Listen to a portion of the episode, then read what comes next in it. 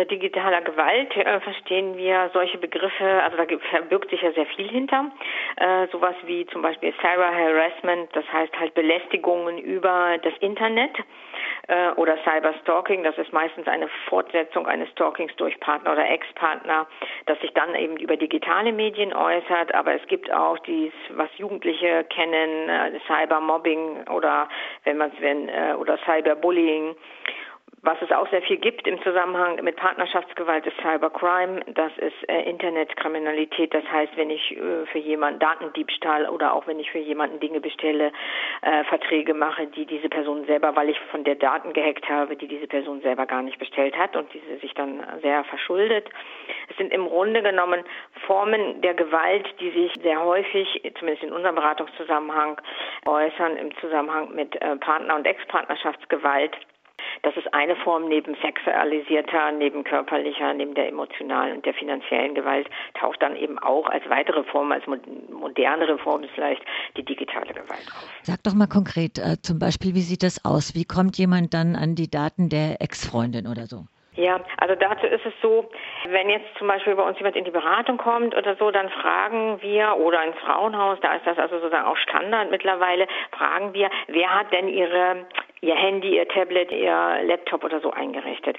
Sollte das der Partner getan haben, in dem Fall auch Ex-Partner dann möglicherweise, oder aber die sagt, ja, das lag ja eh immer rum und der Kon hatte da Zugang, dann sind wir schon immer ganz hellhörig. Der weiß auch meine Passwörter oder die PIN-Nummer und dann sind wir sehr hellhörig und ähm, dann gucken wir eben mit ihr gemeinsam auf das Handy, ob da eben Zeichen dafür sind, dass jemand anderes Zugriff hat. Oder aber es gibt auch Frauen, die sagen, die kommen in eine Beratung und sagen, also ich weiß gar nicht, der weiß, was ich gemacht habe, der weiß, dass ich beim Jugendamt war, dass ich da war. Das kommt mir alles komische oder auch Inhalte von E-Mails oder so. Und dann äh, ist für uns immer klar, okay, jetzt müssen wir hier genauer hingucken, welche Form der digitalen Gewalt, der Kontrolle, der Einflussnahme sozusagen da herrscht dort vor.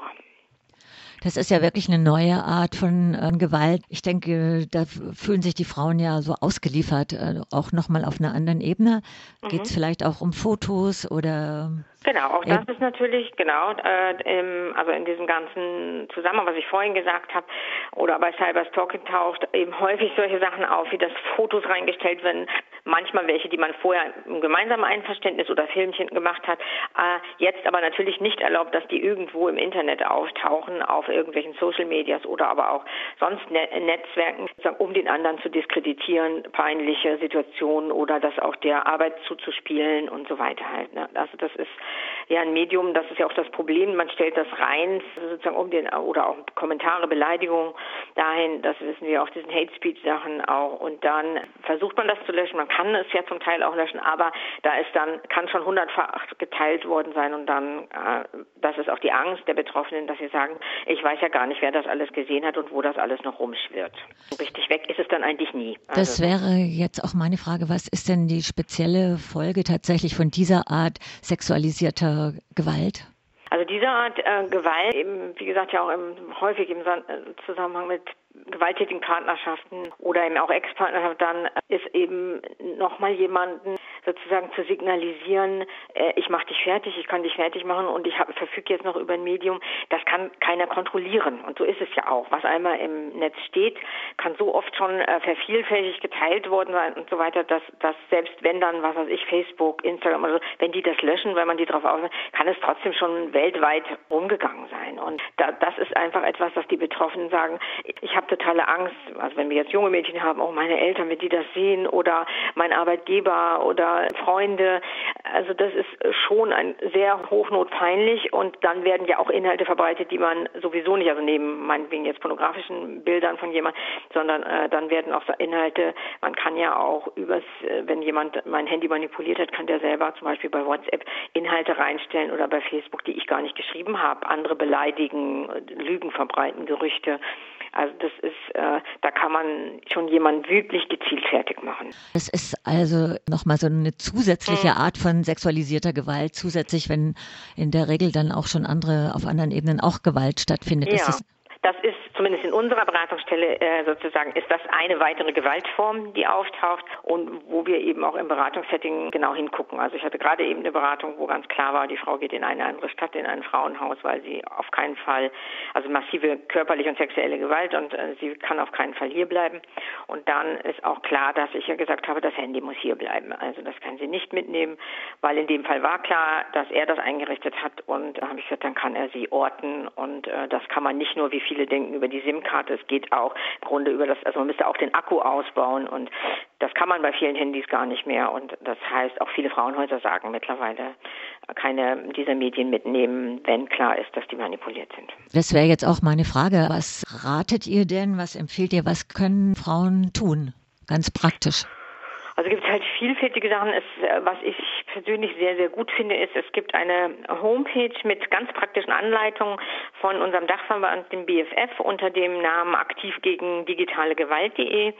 Wenn man da so unter www.aktiv gegen äh, digitale Gewalt.de geht, dann sind so richtige Bilder, Icons, also wirklich sehr einfach, nicht jetzt nur für Technikfreaks, wo man dann zum Beispiel sehen kann, okay, was ist, wenn der mich orten kann über, über GPS-Geschichten oder Google Maps mit Standortbestimmung? Wie kann ich mein Handy so einstellen, dass mein Standort nicht bestimmt ist? Zum Beispiel steht dann da drin. Das kann man machen. Dann kann man auch gucken, bei meinen Apps auf meinem Handy taucht zum Beispiel eine App auf. Es gibt ja viele kostenlose Spy-Apps, wo man eben jemanden ausspionieren kann, gezielt einsetzt habe ich sowas auf meinem Handy? Ist da irgend so ein Bild, was ich nicht weiß, wo das, also gab es vorher nicht oder wo das hingehört? Dann gilt es, dies halt zu entfernen. Auch das wird zum Beispiel auf der Seite gezeigt. Dann ist die Sache, ähm, wenn ich mich trenne und es eben auch vorher schon Gewalt gegeben hat und so weiter, dass ich die PIN-Nummer von meinem Handy und jede Menge Passwörter ändere, sodass da jemand, der die vielleicht vorher schon wusste oder gesehen hat oder der mich einfach nachgefragt hat, dass der dann eben nicht mehr da dran kann. Dann gibt es die Möglichkeit, man hat ja, jeder hat auf dem Rechner ein Antivirusprogramm, die wenigsten auf ihrem Handy. Auch das ist möglich, ein Antivirusprogramm ist auch ein Schutz dahin drauf zu, äh, sozusagen, die sind meist nicht kostenlos, aber trotzdem macht es sehr viel Sinn, sie zu haben.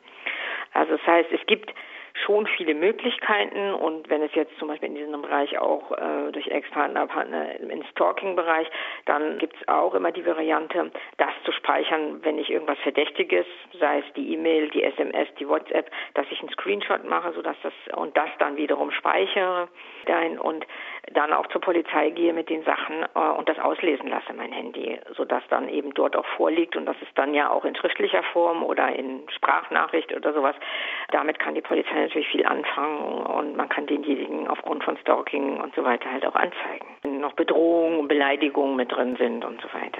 Ich habe die Website auch äh, gesehen. Ich finde die auch sehr übersichtlich gestaltet. Das kann ich auch nur empfehlen, da drauf zu gehen. Über www.frauen gegen-gewalt.de. Das ist die von dem Dachverband und dann ist da gleich die, die zu digitaler Gewalt. Da ist die, die ist sozusagen als vorne auf dem Bildschirm schon mit drauf. Meine Kollegin und ich, wir waren auch die, auf diverse Fortbildungen und wir würden uns alle als nicht als Digital Natives, sondern äh, das heißt ja dann Digital Immigrants bezeichnen. Also wir sind da nicht komplett mit aufgewachsen. Trotzdem würde ich jede Frau ermutigen, egal welchen Alters und wie technisch versiert sie sich sozusagen ihr Handy und ihre Sachen, Tablet und so weiter, wirklich darauf zu überprüfen, gerade wenn es, was weiß ich, eh schon so eine kontrollierende bis gewalttätige Beziehung ist, zu überprüfen, was ist sozusagen, kann ich meine PIN und Passwörter ändern und, und, und. Also das kann man ja, ist das nötig und was ist auf meinem Handy? Und gegebenenfalls ist auch einem, einem Handy- oder Computerfachfrau zu geben und zu sagen, kannst du mal drauf gucken. Ich bin mir nicht sicher, weil manche Sachen werden ja auch per E-Mail verschickt und sind im Anhang und dann findet man die nicht so einfach. Also so, dass sie das tun sollten. Es ist ein zusätzlicher Schutz für sich und andere neben anderen Maßnahmen, die man halt ergreifen kann. Halt.